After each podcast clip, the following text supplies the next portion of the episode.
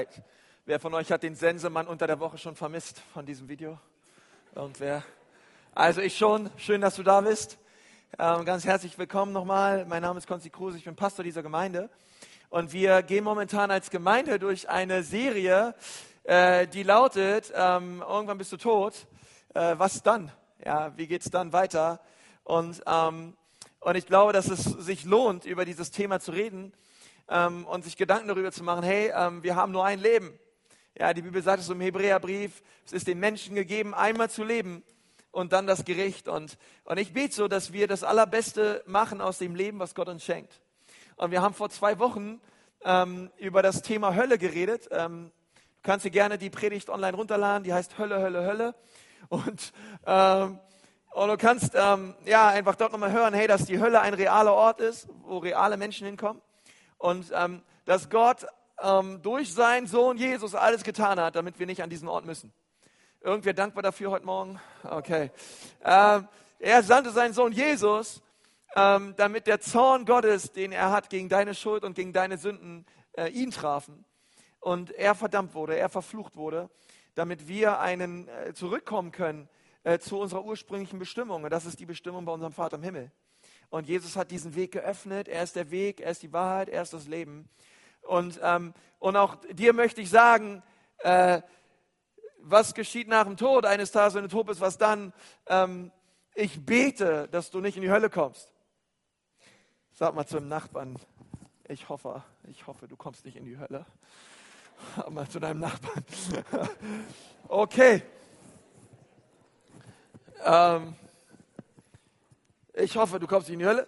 Äh, letzte Woche habe ich über den Himmel gepredigt, habe auch darüber geredet, dass der Himmel ein realer Ort ist, wo reale Menschen hinkommen und die in, dort einen realen Gott anbeten werden. Und dass das der Ort ist, ähm, wo wir Jesus sehen werden von Angesicht zu Angesicht. Und dass das der Ort ist, den Gott für uns bereitet hat. Und ähm, für die, die ihn lieben, sagt die Bibel. Und ähm, heute möchte ich gerne darüber reden, hey, wie können wir das Allerbeste machen aus dem Leben, welches Gott uns hier auf Erden geschenkt hat. Okay?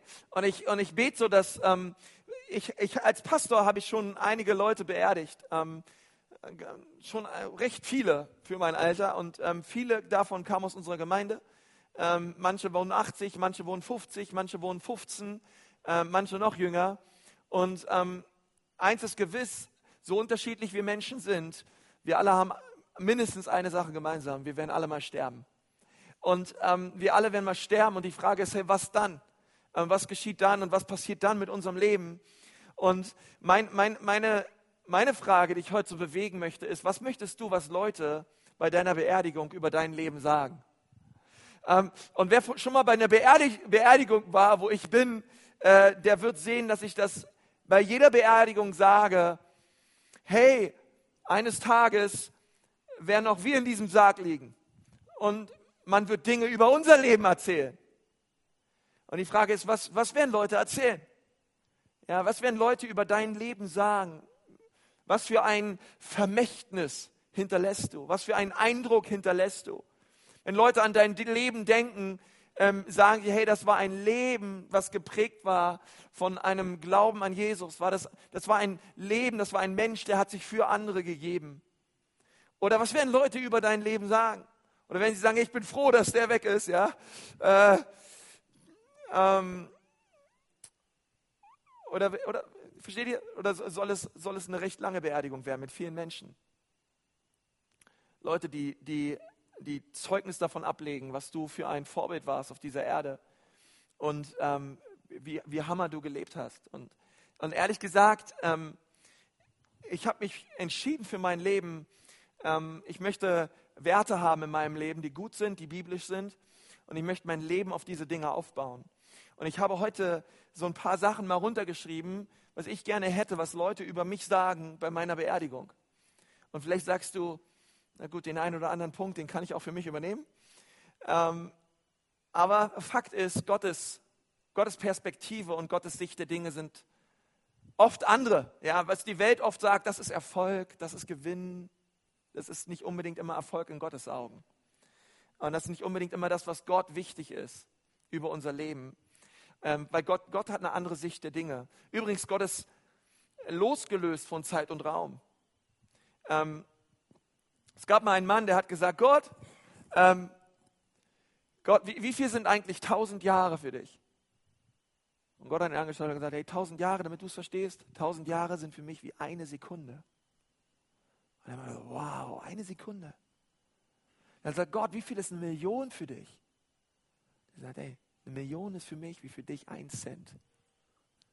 Sagt er, Gott, wenn eine Million für dich wie ein Cent ist, kannst du mir nicht ein paar Cent geben. Guckt Gott ihn an und sagt, okay, warte mal eine Sekunde. Okay? Gottes, Gottes Perspektive ist eine andere. Und es gibt, ähm, Jesus hatte einen Bruder, der heißt Jakobus. Und Jakobus hat viel darüber geredet, was es bedeutet, ein Leben zu leben, was zählt. Ein Leben zu leben, was einen Unterschied macht.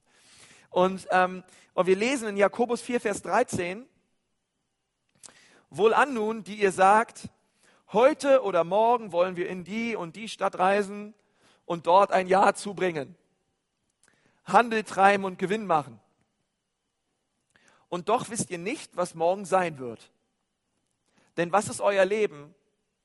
Es ist doch nur ein Dunst. Sagt mal ein Dunst. ein Dunst. Ähm, der eine kleine Zeit sichtbar ist, danach aber verschwindet er. Stattdessen solltet ihr sagen, wenn der Herr will und wir leben, wollen wir dies oder das tun. Wollen wir dies oder jenes tun. Okay? Solange der Herr will und wir leben. Und ich meine ehrlich gesagt, Jakobus, ich glaube, er weiß, wovon er redet. Ich meine so, ich habe mir so überlegt, wie krass es sein muss, Jesus als seinen Bruder zu haben. Ja, überleg mal, Jesus dein Bruder, ja? Hast du irgendwelche Fragen in der Schule? Kommst nach Hause, sitzt Jesus da? Jesus konnte dir helfen, ich verspreche es dir. Oder hattest Stress auf dem, auf dem Schulhof, ja? Na, Jesus mit dem und dem Jungen und so weiter, habe ich immer Stress gehabt. Und ich glaube, Jesus konnte dir weiterhelfen. Ähm, vielleicht ist dein Hund gestorben. Bist mit dem toten Hund zu Jesus. Jesus hat einmal die Hand aufgelegt. Und der Hund von Toten auferstanden. Ist vielleicht deine Katze gestorben. Hat Jesus gar nichts gemacht, ließ sie einfach tot. Ähm, aber ich glaube, äh, Jesus als dein Bruder zu haben, das war eine Hammer-Sache. Und, ähm, und ich denke so, hey, was Jakobus hier sagt ist, ähm, du kannst dein ganzes Leben planen und organisieren. Und ich persönlich liebe es, mich mit, ähm, mit Planern und Organisatoren und Administratoren zu umgeben, weil die decken genau die ganzen Begabungen ab, die ich nicht habe. Ja? Äh, organisierte Menschen, verstehst du? Richtig Leute, die gut planen können. Ähm, und du kannst hier vielleicht sitzen und kannst ein richtig guter Planer sein, aber du kannst nicht alles planen im Leben. Wusstest du das? Es gibt Dinge, die sind nicht planbar. Und Jakobus sagt hier, du kannst deinen Morgen planen und planen und planen, aber du weißt nicht, was morgen wird. Ähm, und, und, und dann sagt er, was Jakobus mit diesem Vers sagt, Erfolg und Gewinn okay, du willst morgen erfolgreich sein, du willst morgen Gewinn haben, du willst morgen das und jenes planen, dorthin zu gehen und dorthin zu gehen. Und er sagt, hey, Erfolg und Gewinn bedeutet, dass ich mein ganzes, mein ganzes Leben dem Willen Gottes unterstelle. Wenn Gott will. Und dann verstehe ich eins, hey, was ich bin, bin ich, weil Gott gnädig ist. Erfolg und Gewinn und alles, was ich habe und alles, was ich bin, bin ich, weil Gott gnädig ist. Und ich weiß eins, er ist viel besser zu mir, als ich es verdient hätte. Und so sagt er hier, hey, ihr alle, ihr Planer, ihr Organisatoren, hört mir zu. Sagt vielmehr, hey, wenn Gott will und wir leben. Denn du weißt nicht, wie lang dein Leben ist. Ähm, und dein Leben ist wie ein Dunst. Ähm, es kann so schnell vergehen. Und ich habe die Tage mit meiner Frau zusammen mehrere Videos angeguckt von Nick Vujicic. Und, ähm, und das ist ein Mann, der wurde geboren in Australien vor 31 Jahren. Und er wurde geboren ohne Hände und ohne Arme. Und, ähm, und er hat gesagt, als er zur Welt kam, dann hat, hat, seine, hat sein Vater gesehen, während der Geburt, dass ihm ein Bein fehlte. Und er ist sofort raus und konnte es nicht mit ansehen. Kurze Zeit später kam der Arzt raus und meinte, ähm, Herr Vujicic, Ihr Sohn hat nicht nur nicht ein Bein, er hat keine Beine und er hat keine Arme. Und seine Mutter, hat er gesagt, konnte ihn vier Monate lang nicht in den Arm nehmen, weil sie so sauer war auf Gott. Und weil sie so verzweifelt war mit, dieser ganzen, mit diesen ganzen Lebensumständen. Und er hat erzählt, wie er ähm, als Junge immer wieder ähm, versucht hat, sich das Leben zu nehmen. Er hat erzählt, wie er mit zehn Jahren gebadet wurde. Und seine Eltern ähm, haben ihn gebadet. Und er hat sich immer wieder überlegt, hey, vielleicht drehe ich mich hier einfach mal um mit dem Gesicht im Wasser und versuche mich irgendwie zu töten, irgendwie umzubringen. Und dann hat er gesagt, aber dann habe ich mir vorgestellt, wie meine Eltern auf meiner Beerdigung sind und sich nur Vorwürfe machen würden, sie hätten ihren, ihren Sohn nicht genug geliebt. Und dann hat er erzählt, als er 14 Jahre alt war, hat er einen Zeitungsartikel gelesen, den ihm seine Mutter gab von einem Mann, der keine Arme hatte und keine Beine und trotzdem einen großen Unterschied machte auf dieser Welt. Und am diesem Tag mit 14 Jahren hat er sich entschieden, ich werde aufhören, Gott Vorwürfe zu machen für die Dinge, die ich nicht habe. Und ich werde anfangen, dankbar zu sein für die Dinge, die ich habe. Und er hat das Leben aus einer völlig anderen Perspektive gesehen. Und ich meine, heutzutage ist er ein weltweiter Evangelist, der Millionen von Menschen zu Jesus führt. Allein durch sein Lebenszeugnis. Und, und, und Gott zu sagen, Gott ist, Gott macht alle Dinge gut. Auch wenn ich die Situation, die ich durchmache, nicht verstehe, aber alles wird mir zum Besten dienen. Und er sagt, Gott kann sogar diese Behinderung so stark gebrauchen, dass sie zum Segen werden für Millionen von Menschen weltweit, und gleichzeitig sagt er, hat er ein paar Schuhe im Schrank, weil er glaubt, dass ein Gott ist, der Wunder tut. Aber er glaubt an beides. Ja, er glaubt, dass Gott Wunder tut, aber er glaubt genauso, hey, in den Umständen und mit den Dingen, die du durchlebst in deinem Leben, hey, Gott hat dich wunderbar gemacht. Gott hat dich herrlich gemacht. Gott hat eine Bestimmung auf dein Leben gelegt. Und Gott möchte, dass du anfängst, dankbar zu sein für das, was du hast, anstatt ständig auf das zu schauen, was dir vielleicht fehlt weil du bist wunderbar gemacht in Gottes Augen. Und ich glaube, dass Gott alles in dein Leben hineingelegt hat, was du brauchst, um einen Unterschied zu machen auf dieser Erde. Und ich möchte mit euch über fünf Dinge reden, ähm, wo, wo, ich, wo, wo ich so denke, Gott, diese fünf, die wünsche ich mir so in meinem Herzen, die wünsche ich mir so in meinem Leben. Ich wünsche mir so, Gott, dass diese Dinge passieren. Und vorher möchte ich euch ähm, einen Psalm vorlesen, Psalm 112, Vers 5. Dort steht wohl dem, der Barmherzigkeit ist und Leid. Er wird sein Recht behaupten im Gericht, denn er wird ewiglich nicht wanken. An den Gerechten wird ewiglich gedacht. Okay, und hier sagt er, hey, der, der, der, weggibt, der, der barmherzig ist, er ist ein Gerechter, an den wird ewiglich gedacht. Und ich sage so, Gott, was können wir tun? Gott, wir, wir, wir wollen auch Menschen sein, Gott, die ein Vermächtnis hinterlassen. Gott, wir wollen Leute sein, die, das Leben auf dieser Erde nicht einfach nur verschwenden, weil es ist nur wie ein Dunst, der schnell vergeht.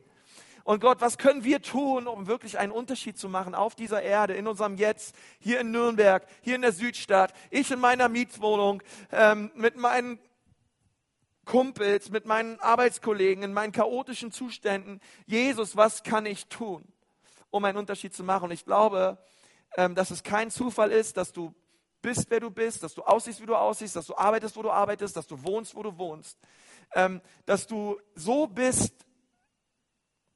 Gott wollte dich so und Gott hat einen Plan für dein Leben. Und ich, ich, ich sagte, das allererste, was ich möchte auf einer Grabrede, was Leute über mein Leben sagen, ist, hey, der lebte leidenschaftlich für Jesus. Ehrlich gesagt, das ist der erste Punkt. Ich sage, hey, Konsti, äh, was möchtest du, was Leute über dein Leben sagen? Dann würde ich sagen, am liebsten würde ich, würde ich wollen, dass sie gar nicht viel über mich reden. Am meisten würde ich wollen, dass sie einfach über Jesus reden. Und dass sie sagen, hey, das war ein Mann, der liebte Jesus von ganzem Herzen. Und ich möchte dich so äh, einladen, weil das ist, das ist der Kern des Evangeliums. Ist, dass Gott uns sagt, hey, liebt den Herrn, euren Gott von ganzem Herzen. Mit all eurer Kraft, mit all eurem Verstand, mit all eurem Sein. Verliert euch in Jesus. Und, und das ist das, was wir in dem Leben von Paulus so stark gesehen haben. Paulus ist da so ein Vorbild. Ähm, Und ich glaube, dass ähm, Leute, die über den Tod von Paulus geredet haben, der als Märtyrer gestorben ist, ähm, der, der kopfüber äh, gekreuzigt wurde. Und ich glaube, dass, dass Leute über ihn sah, als, als Leute über Paulus geredet haben, haben sie, glaube ich, über Jesus geredet. Und er sagt in Philippa 1, Vers 21, denn für mich ist Christus ähm, mein Leben und Sterben ist mein Gewinn. Wenn man das ganze Leben von Paulus zusammenfassen würde, dann könntest du es mit einem Wort zusammenfassen, Christus. Christus war sein Leben. Und Sterben war sein Gewinn. Und hast du dich schon mal gefragt, wie kann Sterben Gewinn sein? Wie kann, wie kann man so leben, dass, ähm, wie, wie, was, was bedeutet es, dass mein Tod mein Gewinn ist?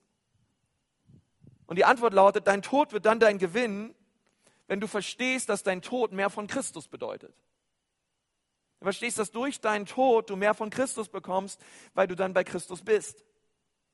Und Paulus hat das verstanden. Er war davon völlig begeistert, von diesem Gedanken. Hey, der Tod ist mein Gewinn. Warum? Weil mein Tod bedeutet, ich bin bei Jesus in alle Ewigkeit. Ich werde den anbeten, den ich hier auf Erden nachfolge, dem ich diene, den ich so liebe. Ich werde ihn endlich sehen von Angesicht zu Angesicht und ich, oh, und ich freue mich so auf diesen Tag.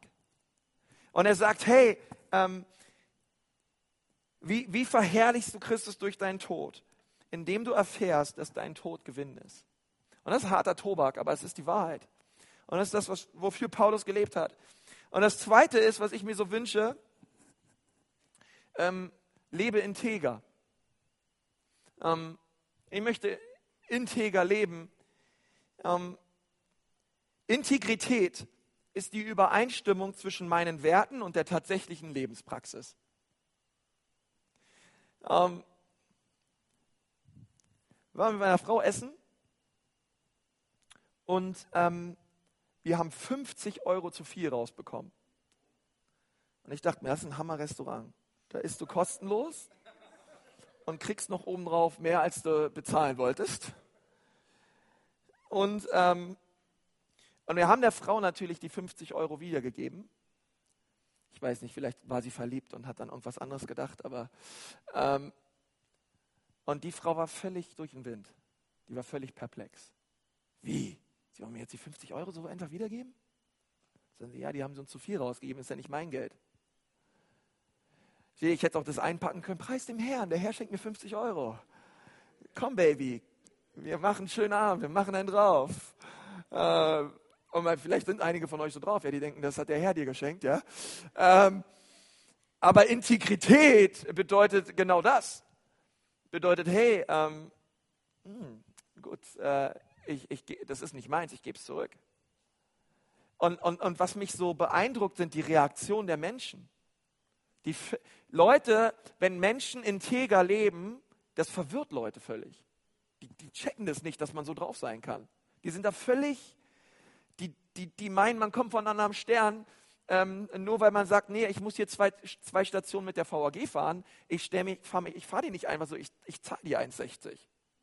Wie? Ja, bin letztens äh, gefahren und da war der, äh, da war der äh, Automat kaputt. Und dann ähm, bin ich da meine sechs Stationen gefahren und ich hätte immer sagen können, ja, der Automat ist kaputt, bei der, wenn ein Kontrolleur kommt. Und stimmt auch, der Automat war kaputt oder so.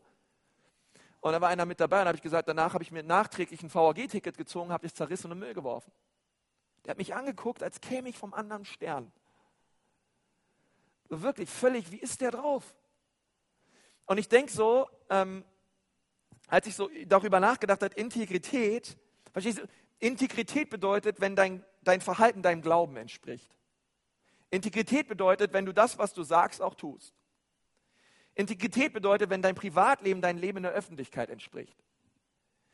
Einer hat mal gesagt, Integrität ist, was du lebst, wenn dich keiner sieht.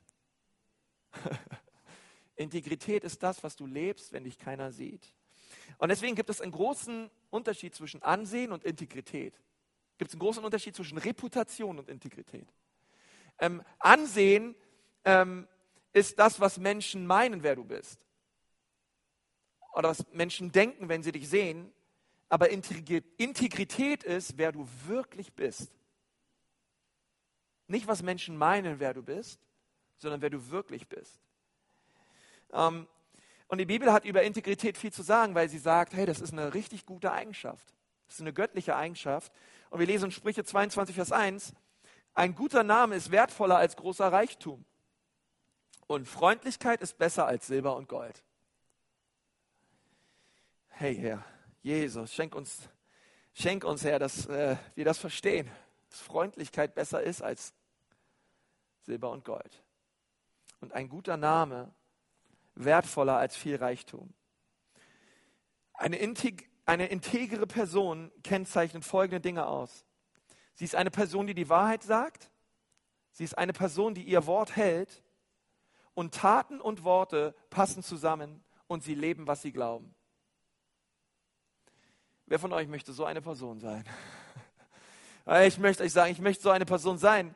Und ich denke so, ähm, das ist ganz schön schwer, integer zu leben in dieser Welt. Ähm, in Sprüche 10, Vers 9 steht, wer in Lauterkeit lebt, lebt sicher, wer aber krumme Wege wählt, muss schwitzen. Sprüche 25, Vers 14, wie aufziehende Wolken und Wind ohne Regen, so ist ein Mensch, der lügenhafte Versprechungen macht. Ah, da kommt was, da kommt was, da kommt was. Ja, aber es ist nur eine Wolke und nichts drin. Ähm, und ich möchte dich fragen, willst du, willst du einen Unterschied machen? Wie viel ist Integrität dir wert? Und als ich so darüber nachgedacht habe, dachte ich so, hey, ich erinnere mich an so viel, ich alleine schon, als Klammer auf, als Pastor, Klammer zu, erinnere mich schon an so viele Versprechungen, die ich gemacht habe, nicht eingehalten habe. Oder so viele Dinge, die man sagt, hey Baby, heute Abend bin ich um 18 Uhr zu Hause. Das ist das Allerschlimmste. Ich rufe nicht an, ich mache gar nichts und komme erst um 19 Uhr. äh, ey, und ähm, ich, dann und dann bin ich da, du kannst auf mich zählen. Ja, Pustekuchen. Ja. Ich war nicht da und du konntest nicht auf mich zählen. Ähm, ja, morgen werden wir spenden. Morgen, geben wir, morgen werden wir das und das tun und wir tun es nicht. Und all diese Dinge, ähm, wo ich selber herausgefordert werde zu sagen, Herr Jesus, ich brauche diese Lektion der Integrität. Weil ähm, Gott, ich brauche dich so sehr, dass du diese, diesen Wert und diese Haltung in meinem Herzen formst. Und, ähm, und ich möchte sagen, Integrität ist etwas, was dir Gott wirklich schenken möchte. Es ist nicht was für irgendwelche Spezialisten, sondern es ist eine Haltung, es ist ein Herz, es ist ein Charakterzug, den Gott ähm, jeden Menschen schenken möchte, der ihm nachfolgt. Und ich glaube, wenn du ein Mensch sein möchtest, der ein Vermächtnis hinterlässt, dann fängt das mit Integrität an. Ähm, Psalm 101, Vers 2 steht, ich möchte aufrichtig und weise regieren, Herr, hilf mir dabei. An meinem Hof soll nur geschehen, was ich vor dir verantworten kann, sagt David als König. Und dann sagt er weiter, ich will Acht haben auf den vollkommenen Weg. Wann wirst du zu mir kommen? Ich will mit lauterem Herzen wandeln im Innern meines Hauses. Ich will mit lauterem Herzen wandeln im Innern meines Hauses. Und David sagt, wo fängt Integrität an? Integrität fängt in dem Innern meines Hauses an. Es fängt bei mir zu Hause an. Es fängt in meiner Ehe an. Es fängt in meiner Beziehung an. Ähm, es fängt in der Art und Weise an, wie ich mit meinen Kindern umgehe. Integrität beginnt im Innern meines Hauses. Denn soll ich dir mal was sagen? Integrität lässt sich am schwersten leben vor den Leuten, die dich am besten kennen. Die wissen ganz genau, ob das, was du sagst, wahr ist oder nicht. Integrität für mich bedeutet, wahrhaftig zu sein, aber zuallererst in meinem eigenen Haus. Ähm, mein Wort zu halten, Versprechungen einzulösen, Dinge zu sagen und sie auch zu tun. Ein Mann steht zu seinem Wort. Okay? Ja, es stimmt. Eine Frau übrigens auch. Ähm, ähm, aber es ist wichtig, ja, und es gibt, und, und, und ich, ich, ich, ich ring so um dein Herz, dass du mit einem Verlangen hier rausgehst heute und sagst, ich möchte ein integrer Mensch sein. Ich möchte aufrichtig sein und ich möchte mein Leben leben mit der Weisheit, die Gott mir schenkt. Aber Frage ist, wie viel ist Integrität dir wert? Hey, wenn du sagst, auf meiner Arbeitsstelle flunker ich immer und immer wieder, dann ist dir deine Arbeitsstelle wichtiger als Integrität.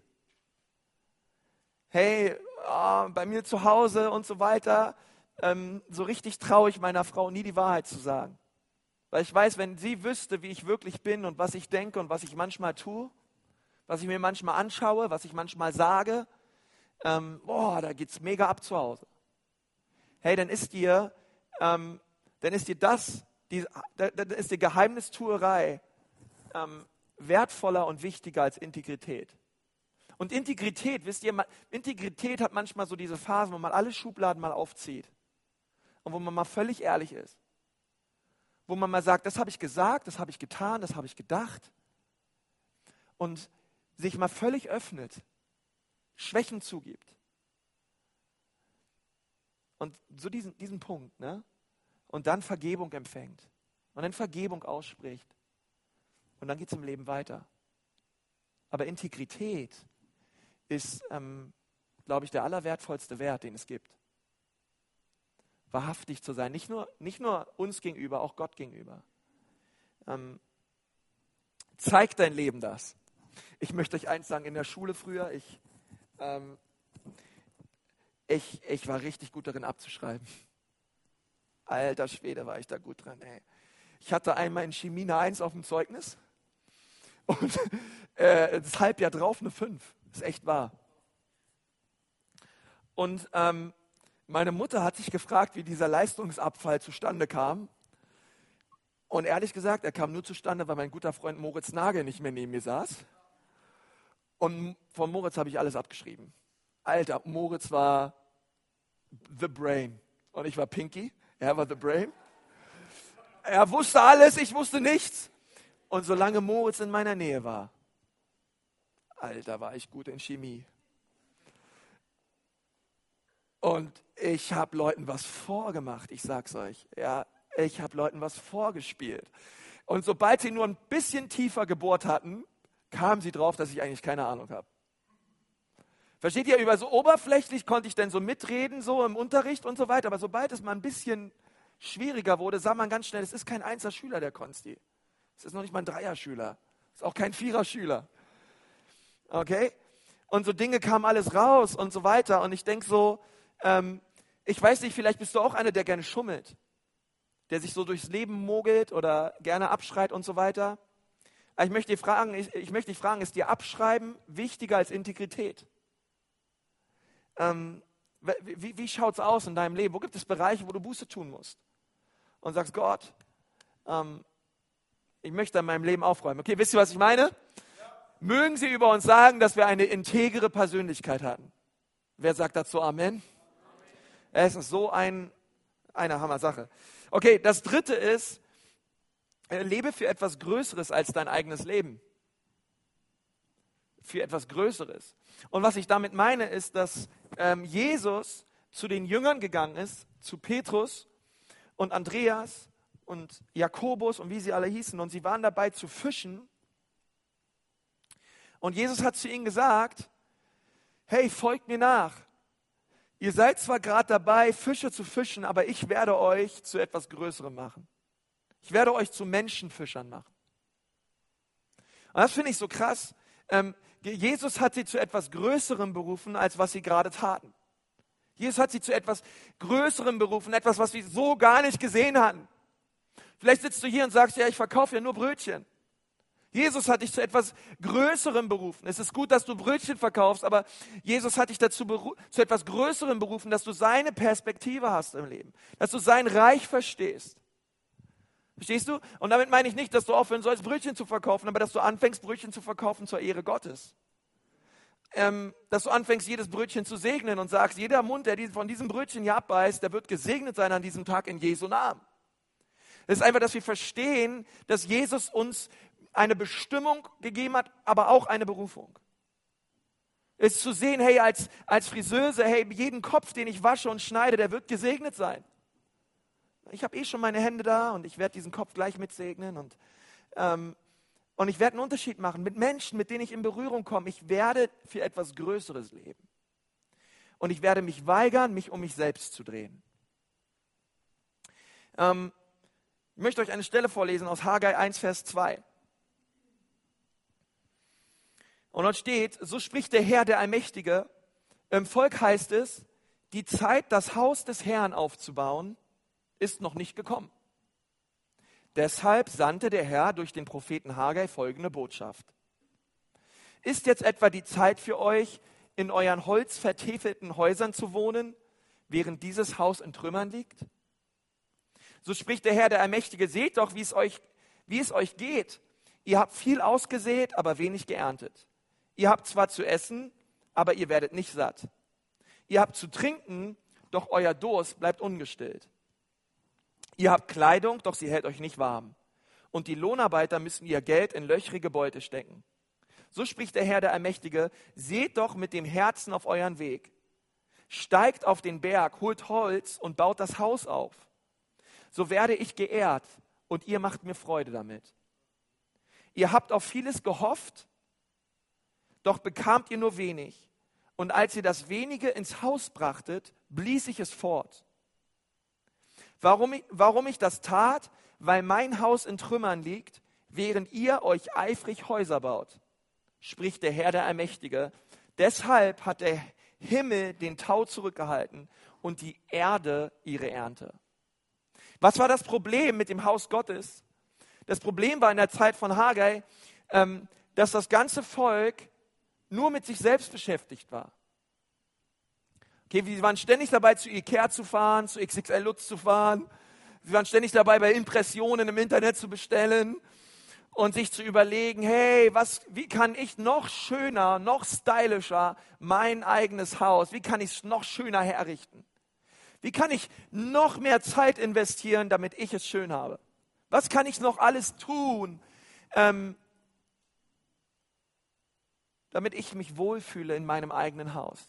Und Haggai geht zum Volk und sagt, hey, ihr seid alle dabei, euren eigenen Träume, eure eigenen Wünsche, euer eigenes Haus zu möblieren, zu Böden auszulegen, die Wände zu streichen und ihr verbringt so viel Zeit in eurem eigenen Haus, aber das Haus Gottes liegt brach. Ihr seid alle dabei, euer eigenes Haus zu bauen, aber das Haus Gottes liegt öde da. Und er sagt, und deshalb ähm, werdet ihr nicht satt werden, obwohl ihr esst. Deshalb werdet ihr nicht, ges nicht gesegnet werden in dem Maß, wie ich euch segnen möchte, weil ihr nur an euch denkt. Und dann sagt er hier, weil mein Haus in Trümmern liegt, während ihr euch eifrig Häuser baut. Okay, deswegen ähm, kann Gott nicht tun, was er tun möchte in deinem Leben. Und dann sagt er, ähm, bringt das Holz und baut mein Haus auf, so werde ich geehrt und ihr macht mir Freude damit.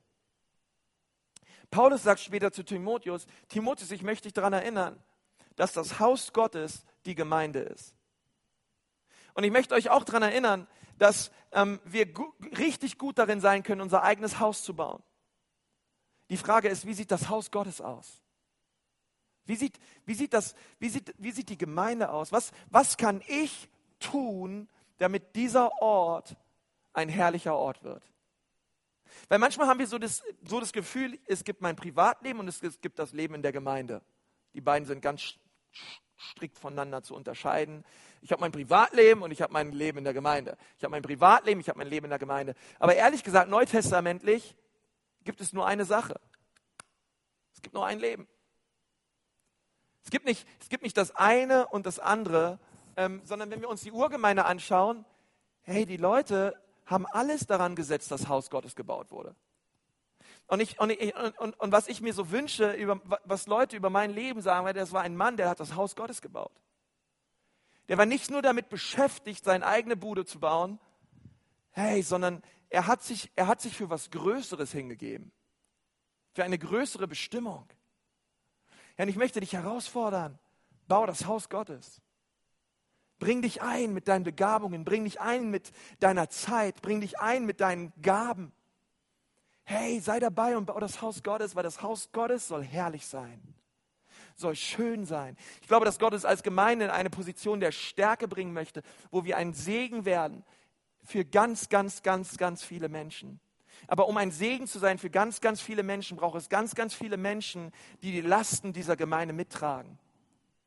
Und Gott fordert dich raus und sagt, hey, komm und ähm, komm und sieh mehr, lebe für etwas Größerem und habe das im Blick, was ich tun möchte. Mein Leben wurde maßgeblich ähm, geprägt von Leuten, die Gemeinde gebaut haben. Ähm, es gibt meine äh, äh, damals eine Sonntagsschulmitarbeiterin aus unserer Gemeinde, die hieß Edith Schneider. Ey, die Frau hat mein Leben gesegnet. Die hat Gutes in mein Leben gesprochen, die hat, ähm, die hat mich gesegnet, die hat Gottes Wort mir gelehrt, ähm, die hat mir die Hand aufgelegt und ich habe die Geistestaufe erlebt. Diese Frau war ein immenser Segen für mein Leben. Und ich glaube, ich wäre äh, wär nicht da, wo ich heute wäre, wenn Leute, die Gemeinde auf dem Herzen hätten, sich nicht in mich investiert hätten. Versteht ihr, während wir hier reden oben, gibt es ein Kinderprogramm. Okay, gibt es Kindermitarbeiter, die sich um Kinder kümmern, die sich in Kinder rein investieren, die ähm, sich unter der Woche da vorbereiten, damit Kids oben einen Hammer-Kids-Service haben. Okay, es gibt Leute, die kommen hier in aller Früh her und die treffen sich hier und die machen hier alles sauber. Die äh, stellen die Stühle, die bereiten Kuchen vor, die bereiten Kaffee vor. Ähm, heute, wisst ihr, dass es Leute gibt, die in aller Früh ähm, durch die Siebenkirchstraße gehen und den ganzen Müll aufräumen, der da rumliegt? Okay, die laufen da rum mit Besen und mit Handfeger. Ähm, wir, ich finde immer, wir, wir, haben ein Ehepaar aus der Gemeinde, die kommen aus, ähm, die kommen aus Südafrika. Ich finde es immer so krass, er, der bückt sich immer richtig mit seinem Anzug unter die Autos und holt den ganzen Dreck vor. Okay, vielleicht fällt dir das nicht auf, weil die Südstadt eh immer so ein bisschen schmuddelig ist, aber der Weg zur Gemeinde, hier rechts und links, gegenüber die Straßen und so weiter, es wird alles geputzt und alles sauber gemacht. Und warum? Weil Leute das Haus Gottes lieben. Weil Leute kommen und sich rein investieren. Alles, was wir sehen, die Musik, die Grafiken, alles, was hier passiert, passiert durch Leute, die Gottes Haus lieben. Und die sagen, ich komme nicht nur ähm, und, und, und, und setze mich hier hin und bin besorgt um meine eigenen Dinge, sondern ich bringe mich, ich bringe mich aktiv ein, damit das Haus Gottes herrlich wird. Warum? Weil die Bibel sagt, dass Gott dadurch geehrt wird. Und das ist herrlich. Und, ähm, und, und ich denke so, hey, möge, möge Gott uns ein Herz schenken, wo wir sagen, Gott, wir wollen alles daran setzen, dass dein Haus herrlich wird. Und ich, will, ich will Menschen dadurch Hoffnung bringen. Okay, das vierte ist, ähm, lebe großzügig. Äh, Großzügigkeit ist eine Hammer-Eigenschaft. Ähm,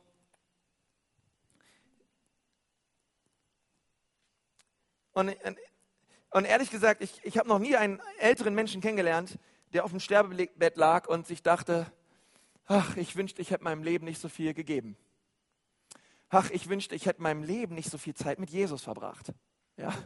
Äh, ich wünschte, ich wäre ein bisschen ähm, undankbarer gewesen. Ähm, ach, ich wünschte, ich wäre nicht so oft in Gottesdienst gegangen. Oder keine Ahnung. Äh, ich habe noch jedenfalls noch nie so einen erlebt, der gesagt hat, Mensch, ich wünschte, ich wäre im Leben etwas geiziger gewesen. Ich hätte ein bisschen mehr für mich selbst behalten. Ja? Also ich wünschte, ich hätte jetzt mehr Kohle auf dem Konto liegen. Ich wünschte, ich hätte kein Geld gespendet. Ich wünschte, ich hätte meinen Enkelkindern nicht so viel gegeben. Keine Ahnung was. Aber ich habe noch nie einen älteren Menschen gehört, der gesagt hat auf seinem Sterben, ich wünschte mein Leben lang, ich wäre geiziger gewesen. Und genau das Gegenteil ist der Fall. Leute wünschten sich, sie hätten mehr gegeben. Ähm, sie hätten mehr Zeit gegeben, sich mehr investiert in Menschen. Es gibt von Forbes eine Liste, die sie jedes Jahr rausbringen, der erfolgreichsten ähm, und angesehensten Männern und der erfolgreichsten und angesehensten Frauen in, in diesem Jahr. Und es gab einen Mann, der war seit 30 Jahren immer auf dieser Liste. sonst Popstars sind gekommen und gegangen. Politiker waren mal auf der Liste, ein Jahr später waren sie nicht mehr drauf. Okay, das Ansehen war weg. Gab nur einen Mann, der war 30 Jahre lang bei Forbes auf dieser Liste und das war Billy Graham.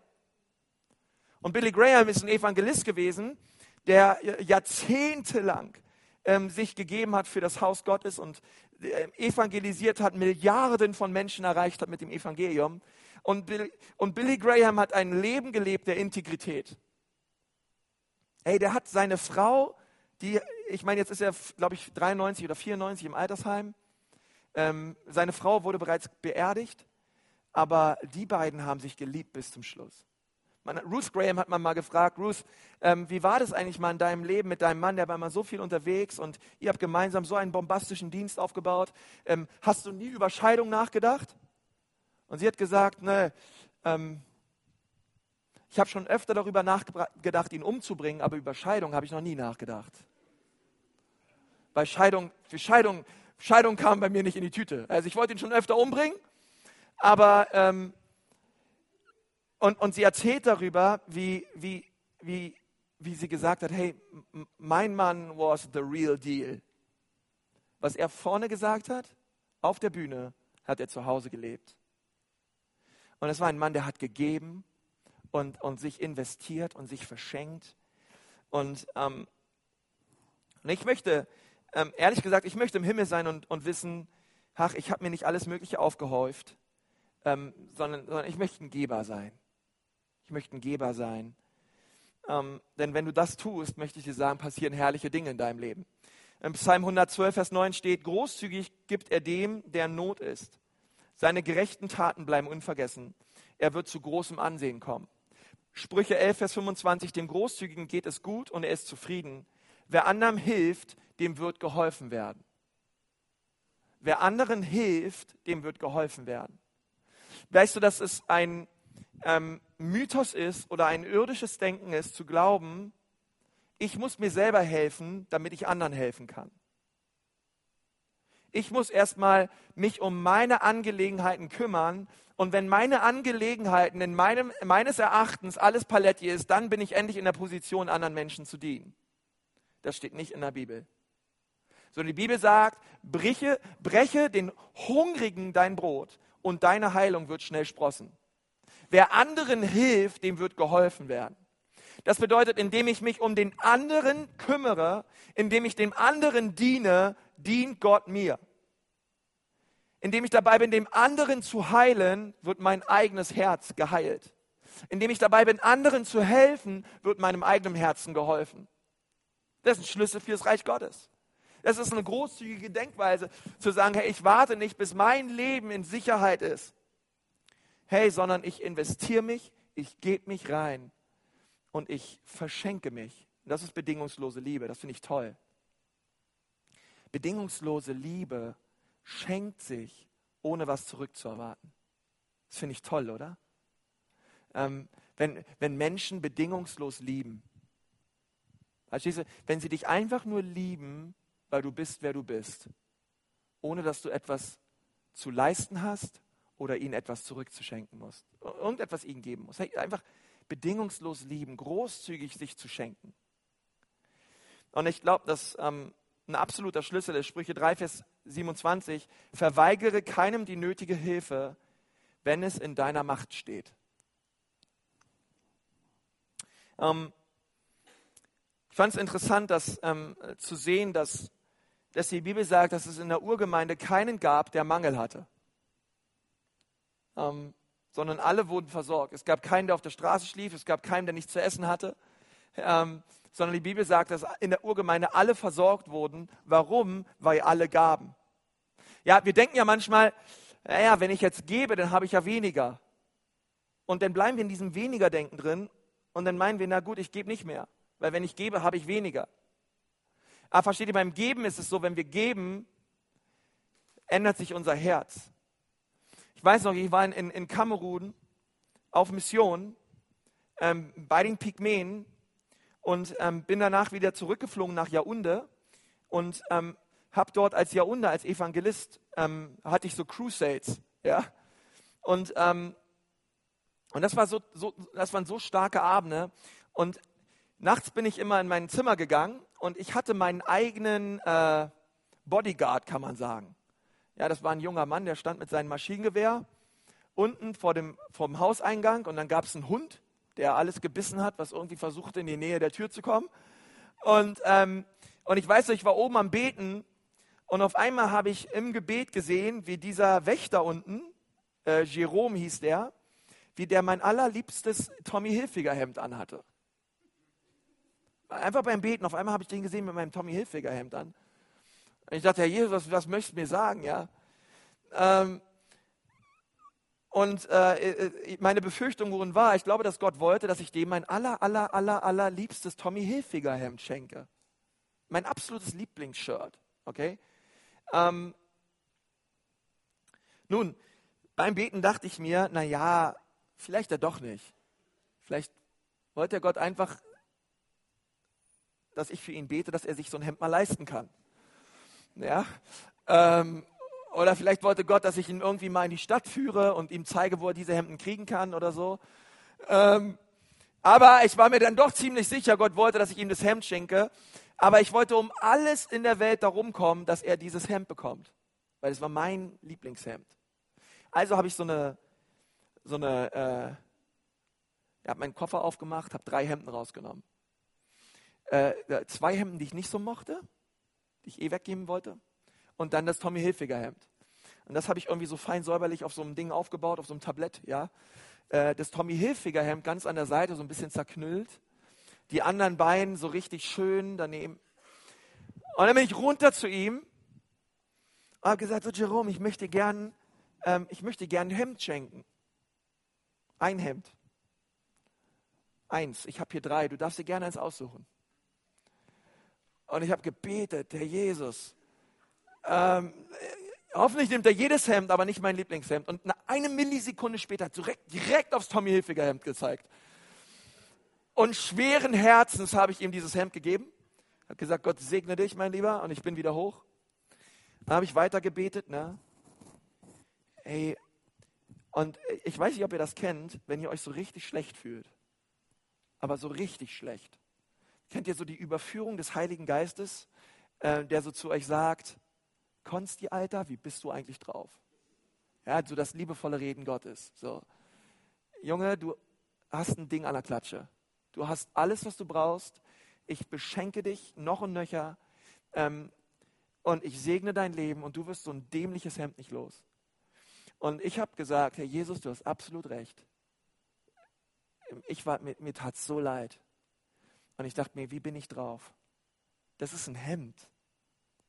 Das war zwar mein Lieblingshemd und irgendwie fand ich es toll, aber ähm, versteht ihr, wie wir manchmal drauf sind als, als Menschen so? Wir haben unser Zeugs und wir häufen uns unser Zeugs an und wir, und wir sind manchmal so geizig und wollen Dinge so für uns behalten. Und, und, und, und die Frage, die ich dir stellen möchte, ist, Wann hast du das letzte Mal einen Menschen gesegnet? Ich meine, lebst du in diesem Denken, Herr Jesus, ich habe 20 Euro in meiner Tasche? Wen kann ich heute damit segnen? Welche Menschen ähm, laufen heute über meinen Weg, Jesus, die ich damit segnen kann? Verstehst du, manchmal denken wir, da, denken wir noch so? Dass wir in die Gemeinde kommen und sagen, Gott, ich bitte dich, wenn heute Menschen in die Gemeinde kommen, die Mangel haben, Bitte zeig es mir auf. Wie kann, ich Leuten, wie kann ich Leuten segnen? Oder kommen wir und gehen wir und leben wir so durch unseren Tag und häufen uns unser Zeugs an und bereuen es irgendwann oder leben wir großzügig? Und ich möchte dich so ermutigen als dein Pastor, ähm, so in dieses Denken hineinzukommen, wen kann ich segnen? Ich bin ein Segen, um ein Segen zu sein für andere. Kann irgendwer dazu mal Amen sagen? Okay. Das fünfte ist, ähm, fünfte ist, lebe demütig. Das ist der letzte Punkt, der ist ganz kurz. Der ist ganz demütig kurz. Ähm, äh, Demut, wir haben manchmal eine andere Vorstellung darüber, was es bedeutet, demütig zu sein. Ich habe mal ein, äh, ein äh, Zitat mitgebracht von Bill Hybels. Der hat gesagt, Demut bedeutet nicht Stärken zu verneinen, Okay, das ist das, was wir oft meinen, was es bedeutet, sich selber schlecht zu machen, sich selber runterzumachen, äh, sich selber irgendwie zu erniedrigen, ähm, sondern offen und ehrlich mit Schwächen umzugehen. Und was er damit meint ist, hey, ähm, Demut, Demut bedeutet sehr wohl stark zu sein, aber stark zu sein im Herrn. Äh, Demut bedeutet zu wissen, wer ich bin in Christus und aus dieser Stärke heraus zu leben und nicht mich irgendwie elendig bettelnd wie ein kleiner Wurm klein zu machen und zu meinen, ich Elender, ähm, wann komme ich endlich in den Himmel? Ja? Ähm, was kann ich endlich tun, Gott, damit du mich abholst hier auf Erden? Denn ich bin ja irgendwie zu nichts zu gebrauchen. Doch bist du sehr wohl. Gott hat dich berufen und Gott hat Bestimmung in dein Leben gelegt. Und, ähm, und über Demut hat die Bibel viel zu sagen. Ähm, die Leute, die Gott beeindruckt haben, waren immer Leute, die demütig waren. Es gibt einen interessanten Vers in ähm, 5. Mose, da steht, und Mose war der demütigste Mensch auf dieser Erde. Mose war der demütigste Mensch auf dieser Erde. Und wisst ihr, wer das geschrieben hat? Mose. Also Mose hat über sich selbst geschrieben, dass er der demütigste Mensch war, der jemals lebte. Das zeigt mir, dass Demut nicht immer das ist, was wir meinen. Okay? Ähm, weil oft würde man denken, das ist Stolz. Ähm, nein, sondern Demut bedeutet, hey, ich, ich weiß sehr wohl, wer ich bin. Ich, bin ich, ich, ich, ich, ich darf sehr wohl selbstbewusst leben, weil ich weiß, wer ich bin in Christus. Und, ähm, und, ich, und ich weiß, das, was ich habe und das, was ich tue, habe ich und tue ich nur, weil Gott gnädig ist mit mir. Ich möchte euch sagen, es geht mir viel besser, als, als ich es jemals verdient hätte. Und das zu verstehen und das anzunehmen. Sprüche 29, Vers 23. Hochmut endet in Erniedrigung, aber Demut bringt Ehre. Sprüche 15, 33. Die Ehrfurcht vor dem Herrn lehrt die Menschen Weisheit. Der Ehre geht Demut voraus. Ähm, Psalm 115, Vers 1. Nicht uns, Herr, nicht uns, Herr, sondern dir steht Ehre zu für deine Gnade und für deine Treue. Dir allein, Jesus, steht Ehre zu. Dir alleine. Und das ist so, ähm, das ist das, was ich dir wünsche. Am Ende deines Lebens, dass du sagst, dir alleine Herr, dir alleine gebührt all die Ehre für das, was du getan hast in meinem Leben. Ähm, und, ich, und ich möchte dich so einladen, dass du sagst, hey, ich möchte ein, ich möchte, Jesus, ich möchte ein Mensch sein, der integer lebt. Ich möchte ein Mensch sein, der großzügig lebt. Ich möchte ein Mensch sein, der leidenschaftlich ist für die Dinge Gottes. Ich möchte ein Mensch sein, der das Haus Gottes baut und der für mehr lebt als ich selbst. Und ich möchte ein demütiger Mensch sein. Und ich glaube, dass wenn wir uns ähm, Werte überlegen, auf die wir uns stellen, ähm, wird uns das durch viele, viele Stürme hindurchbringen. Ähm, sagen, hey, dafür stehe ich und das tue ich. Integrität ist mir wichtig. Und deswegen fange ich nicht an, damit zu spielen. Und ich ähm, möchte dich so einladen heute, dass du sagst, hey, was, was möchtest du, was Leute bei deiner Grabrede sagen? Wie möchtest du bei Leuten in Erinnerung bleiben? Was möchtest du, was Leute über dein Leben sagen? Möchte, was wir die Augen schließen. Ich möchte gerne mit uns beten.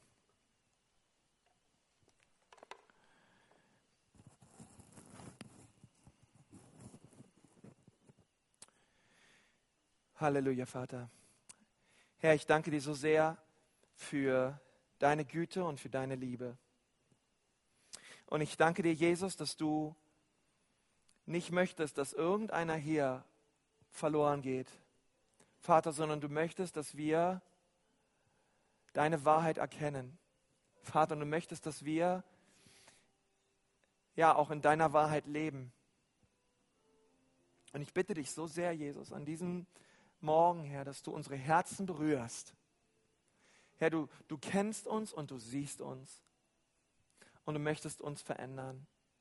Und ich bitte dich so sehr, Herr, dass jeder Einzelne hier sein Leben nicht verschwendet, sondern voll und ganz für die Sache Christi hinlegt und für Jesus lebt. Bei Gott, ich gebe dir all die Ehre für all das, was du tust.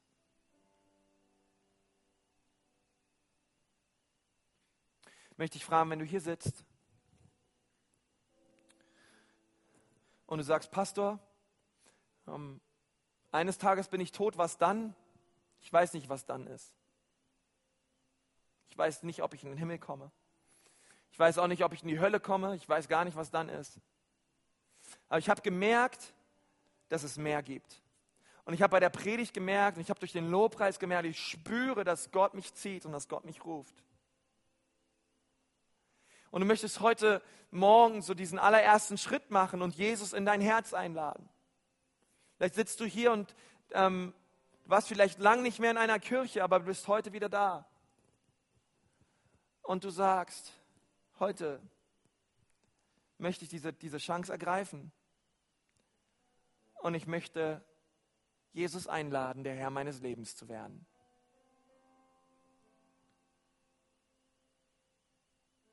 aber ich weiß nicht wie.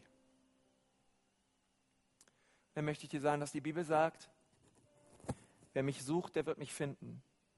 Wer anklopft, dem wird aufgetan.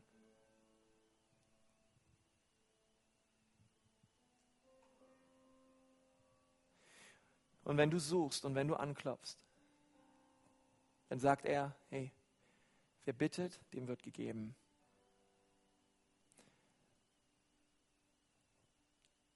Jesus hält nicht irgendwie neues Leben vor deine Nase, damit du nur dran riechst und wir denken, oh, es wäre gut, wenn mein Leben sich ändert, es wäre gut, wenn meine Schuld und meine Sünden vergeben werden. Nein, sondern er möchte dir neues Leben schenken. Und er will dein Herz verändern. Und wenn du hier sitzt und du sagst, ja, Pastor, ich brauche Veränderung. Ich habe Schuld und ich habe Sünden auf mich geladen. Und ich lebe getrennt von Gott. Und ich möchte die Ewigkeit mit Jesus verbringen. Und ich möchte ihn bitten, dass er mein Herr und mein Erlöser wird. Herr, dann können wir an diesem Morgen all unsere Schuld und all unsere Sünden am Kreuz ablegen. Und wir können Jesus bitten, dass er uns vergibt. Und ich möchte sagen, es gibt keine Schuld und es gibt keine Sünde, die er nicht vergibt. Und wenn du hier bist und zu Jesus kommst, dann empfängt er dich mit offenen Armen und er möchte dir seine Liebe schenken. Und er gibt dir eine zweite Chance. Und er ruft dich, komm, komm zu mir ich vergebe dir und ich mache dich neu. Und wenn du hier sitzt und du sagst, ähm, Pastor, ich brauche die Vergebung Jesu in meinem Leben, dann ist das eine ganz persönliche Entscheidung, die du heute Morgen treffen kannst. Eine Entscheidung zwischen dir und Gott. Und du musst dazu nicht aufstehen, du musst auch nicht hier nach vorne kommen, aber ich möchte gerne ein Gebet sprechen. Und in diesem Gebet möchte ich Jesus einladen, dass er an deinem Herzen wirkt und dass er dein Leben berührt. Und wenn du sagst, Pastor, ich möchte gerne, dass du für mich betest. Ich möchte, dass, ich möchte, ich möchte klarkommen. Ich möchte mein Leben Gott übergeben. Denn dort, wo du sitzt und wir haben die Augen geschlossen und du sagst, ja, hier bin ich, dann streck mal jetzt gerade deine Hand hoch, damit ich dich von hier vorne sehe. Dort, wo du sitzt, heb sie gerade mal hoch. Danke, deine Hand sehe ich. Danke, ihre Hand sehe ich auch. Ihre Hand sehe ich auch. Deine sehe ich auch. Halleluja, deine Hand da hinten sehe ich auch. Halleluja. Wer ist noch da heute Morgen? Sagt Jesus, ich komme jetzt zu dir. Ich gebe dir mein Leben. Danke, Jesus. Danke, Jesus, für so viele Hände, die hochgegangen sind, Herr. Herr, wir geben dir all die Ehre dafür, Herr. Herr Jesus, und wir beten, dass du diese Menschen, die gerade so ihre Hände hochgehoben haben und das so signalisiert haben, dass sie mit dir leben wollen. Herr Jesus, wir beten, dass du dein Geist ausgehst über sie und dass du sie anrührst. Herr, lass diesen Tag ein Tag des Heils werden in ihrem Leben. Herr Jesus, wo sie Erkenntnis bekommen ihrer eigenen Schuld und Sündhaftigkeit vor dir und wo sie all das ablegen am Kreuz, Herr. Herr, denn du bist gut und du bist willig zu vergeben.